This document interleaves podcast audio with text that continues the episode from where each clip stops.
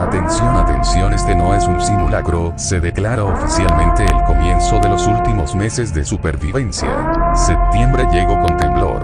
Se reportó que el señor de los pambazos no podrá dar combo con muñecas de trapo y los municipios se empiezan a ver banderas tricolor. Bienvenidos sean todos a México temblores y pambazos. A ver, explíquenme.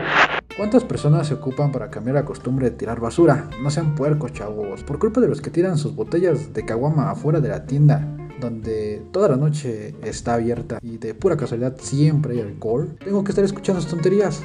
Toda la pinche noche se la pasan diciendo. Güey, no mames, estoy un chingo, güey. Pinche vida sin ella no es nada, acá. Vamos a verla, güey, vamos a verla. Márcale, márcale. No hagan eso, chavos. Sean, sean normales, por favor. Gracias a eso, ahora la gente tiene que convertir sus carros en todo terreno. Ya no nos basta lidiar con la delincuencia, quitando las carátulas de los estéreos, con esperanza de ver que le pongan uno. Ni ir esquivando los baches como si fueran juegos de quemados. Ahora también transformamos los carros en lanchas salvavidas. Me recuerda mucho a la escena de los piratas del Caribe cuando en la primera película Jack llega en su nave, está a punto de hundirse. Para poder llegar empieza a sacar agua con un.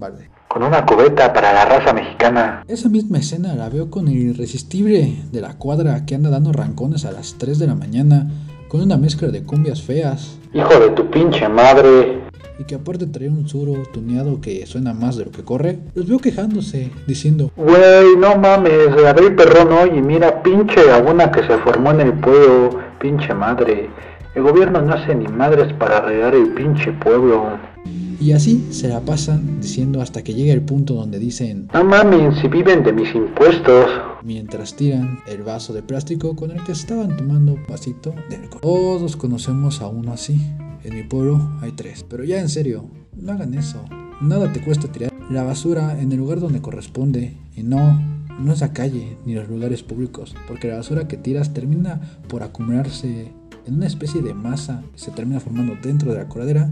No debes más en la madre, cabrón, hay lugar donde paseas. Pero así es cada que llueve, por lo menos en donde yo vivo. Y por lo que veo en los medios de comunicación, así es en otros lugares de México. Muchachos, recordemos que estamos en temporadas de lluvias en las cuales hay que tener extrema precaución ya que eh, las coladeras se llegan a tapar y por eso mismo el agua no puede desalojarse. Por eso es importante tirar la basura en el lugar donde corresponde y, y tratar de hacer lo menos posible de basura. Tampoco sean consumistas, muchachos, no consuman cosas que no van a ocupar. Ah, Por cierto, muchachos, ¿cómo están? ¿No les pasó nada durante el temblor? Recordemos que el país está ubicado en una zona de alta sismicidad. No te espantes. Recuerda que a la Tierra solo se le antojó estirarse un rato. ¡Viva su jefa! ¿Cómo que su esa. ¡Ah, perdón!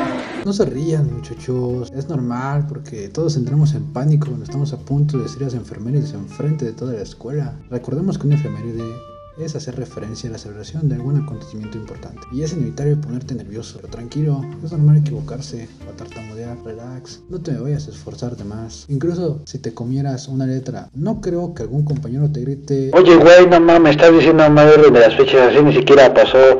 No es cierto, güey, mi libro de historia dice diferente. Eres un pendejo. Si tú eres de México, sabes que septiembre trae muchas cosas. Es donde inician las fiestas y tus ganas inmensas por alistarte al ejército. Y si no te convence septiembre para alistarte al ejército, puede que noviembre sí. Eran buenos tiempos, pero Ah, pinche pandemia. recuerdo que escuchar el mes de septiembre era pensar en huevos de confeti, desfile, harina, suspensión de clases y mucha espuma. Las ligas de mayores eran irse a los bares que organizaba el municipio, a emborracharse, como alguna vez un polémico presidente dijo, darle a los ciudadanos pulque y fiestas, porque su felicidad es más importante que su educación. Y a pesar de que tenemos la historia para comprender y evitar caer en los mismos errores, Lo seguimos haciendo. Güey, pero así somos los mexicanos, alegres y simpáticos. Es cierto que los mexicanos utilizamos cualquier excusa para hacer la peda, pero no porque la gente diga que el mexicano es alegre por naturaleza, significa que tenemos que seguir siéndolo. Me explico.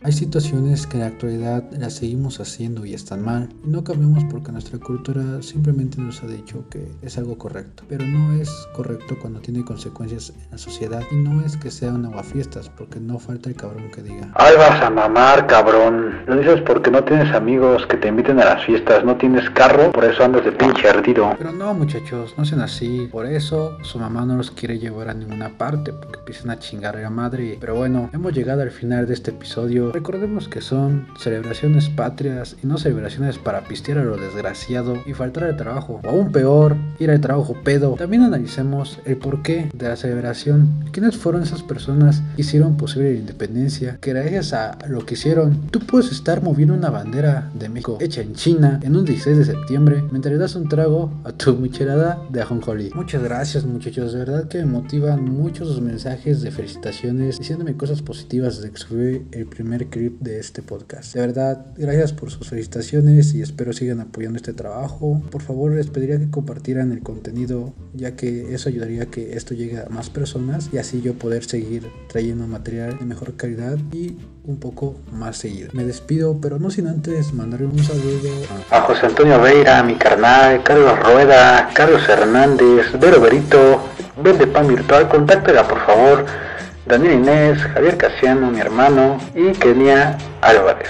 Gracias por tu apoyo, bro. Y a todos los demás que no me quisieron prestar su nombre para hacer esto, cuídense mucho y recuerden no ser consumistas, por favor, sean originales también, no regalen cajitas felices por obligación, mejor compren un pastazo de mole y un agua fresca de limón, mételo en una caja de cartón y adórnalo, dale la caja y cuando te pregunte él o ella por el muñeco, la sorprendes diciéndole que el muñeco eres tú.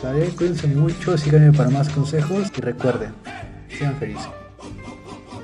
¡Viva México tres veces!